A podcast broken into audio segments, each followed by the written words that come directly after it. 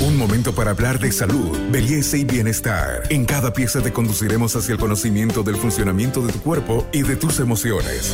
Para avanzar hacia una mejor versión de ti mismo, esta es una sana idea de Pharmacore para que te mejores.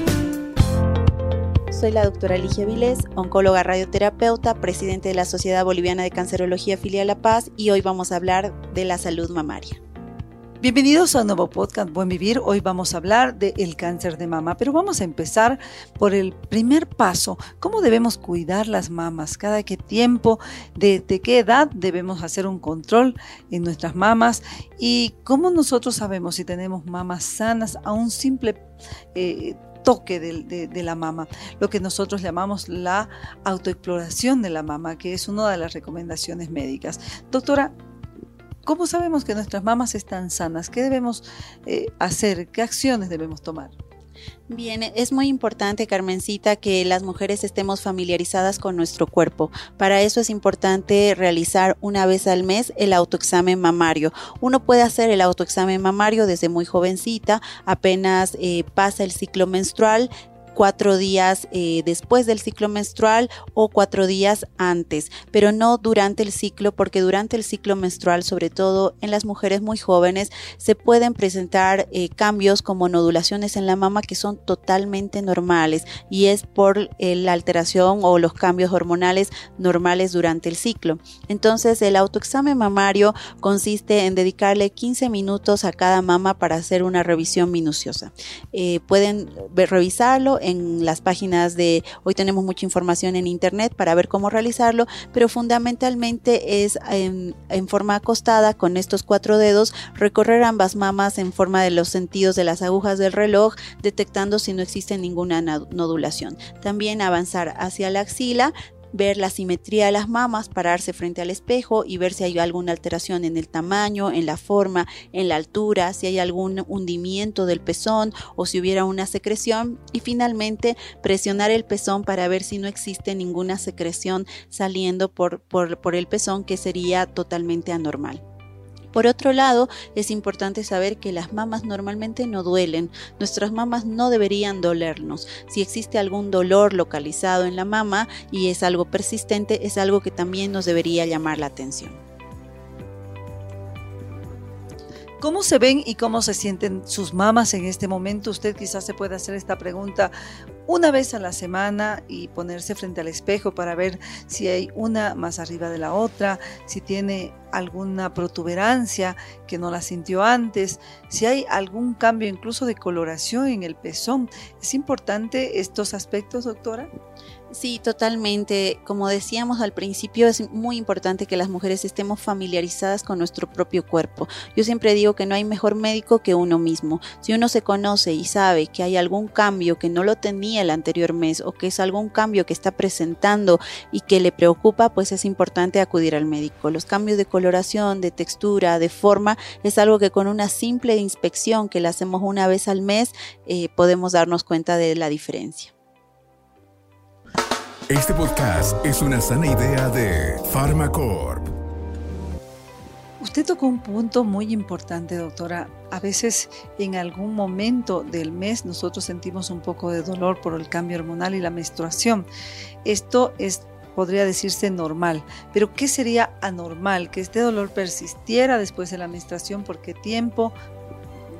Sí, eh, los cambios hormonales hacen que inclusive eh, algunos fibroadenomas que son normales puedan crecer y puedan cambiar en forma o que la mama esté más sensible. Entonces, eh, estos cambios son normales siempre y cuando sean transitorios y se relacionen con los ciclos menstruales. Pero un nódulo permanente que ya notamos algún bulto duro, que es muy firme en consistencia o que nos genera dolor y que lo vemos, que, que vemos que no ha cambiado de forma ni de tamaño con los ciclos menstruales, eso es algo que nos debería llamar la atención y es el momento de acudir al ginecólogo o al que es el primer paso o el primer eslabón en la cadena de la detección del cáncer de mama. Y por ejemplo, a las mujeres embarazadas que tienen algún cambio en la mama, esto también es un periodo normal de cambios en la mama, eh, agrandamiento, probablemente dolor, especialmente las madres que dan de lactar, también cuando se llena el seno de leche hay un poquito de dolor. La menopausia es otro de los tiempos importantes, pero por ejemplo, doctora, si yo veo un hoyuelo en mi mama, en cualquier lugar de la mama, ¿debo tomar acción inmediata o si, o si este hoyuelo eh, se va diseminando o aparecen varios eh, en mi mama, ¿esto es ya síntoma de gran alerta? Eh, sí, los cambios en la forma, en el tamaño, hoyuelos, deformaciones, nódulos, de, si son temporales y es solamente durante el ciclo, eh, no eh, son cambios que pueden ser normales, pero si hay deformaciones o cambios persistentes, eso sí nos tienen que llamar la atención. Pero tocaste un punto muy importante que es el tema de la lactancia.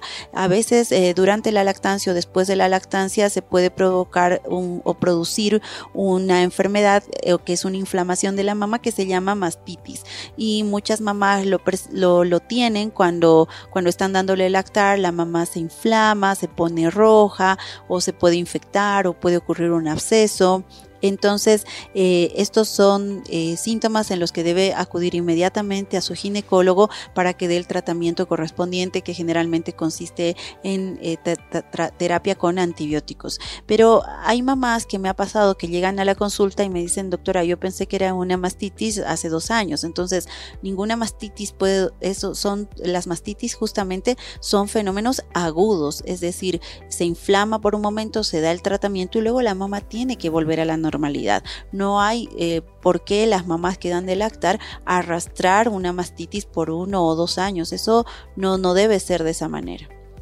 Y tampoco, por ejemplo, después de ya pasada la lactancia no tiene por qué haber secreciones en el pezón eh, líquidas y mucho menos sangre que se puede presentar en casos de cáncer de mama, también el sangrado en los pezones, doctora.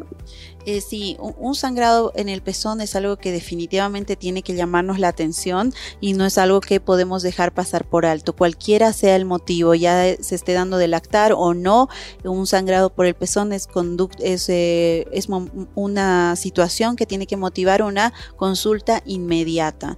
Y todos los síntomas eh, durante los cambios que decíamos hormonales de la lactancia son temporales no podemos arrastrar ningún síntoma por larga data. Las mujeres que me dicen que están arrastrando un síntoma por años, eso está muy mal, tienen que acudir a su médico para que ese, ese síntoma se solucione a tiempo. Finalmente, doctora, el dolor en la axila, por ejemplo, ese dolor que se irradia desde el seno hacia la axila también es un síntoma de alerta. Es importantísimo que vamos a consultar al médico si tenemos este tipo de dolor. Eh, bien, ese es un buen punto porque es un punto que causa mucha confusión. Los ganglios axilares también pueden detectar todo tipo de infecciones. Entonces, los ganglios, axilares pueden inflamarse en distintas situaciones. Por ejemplo, un una inflamación, una mastitis, una infección que hace que estos ganglios se inflamen y si es un episodio agudo, los ganglios se van a desinflamar y van a volver a la forma normal. Pero si es un ganglio que está inflamado permanentemente, que es algo doloroso, que está agrandado y que no ha cedido, eso es, es un probable síntoma de una enfermedad más compleja. Entonces es importante también acudir al médico. Ya lo saben, los senos no deben doler, excepto que tengan alguna otra patología que es detectada y por supuesto atendida por el ginecólogo, pero normalmente no debe haber dolor en los senos, así que ya lo saben. Soy Carmen Melgar, periodista en salud. Gracias por acompañarnos en este podcast y lo invitamos a compartir con nosotros nuestra próxima información. Hasta aquí llegamos hoy. Síguenos en nuestras redes sociales de Facebook, Instagram y en nuestra revista digital Buen Vivir. Esta es una sana idea de Farmacor.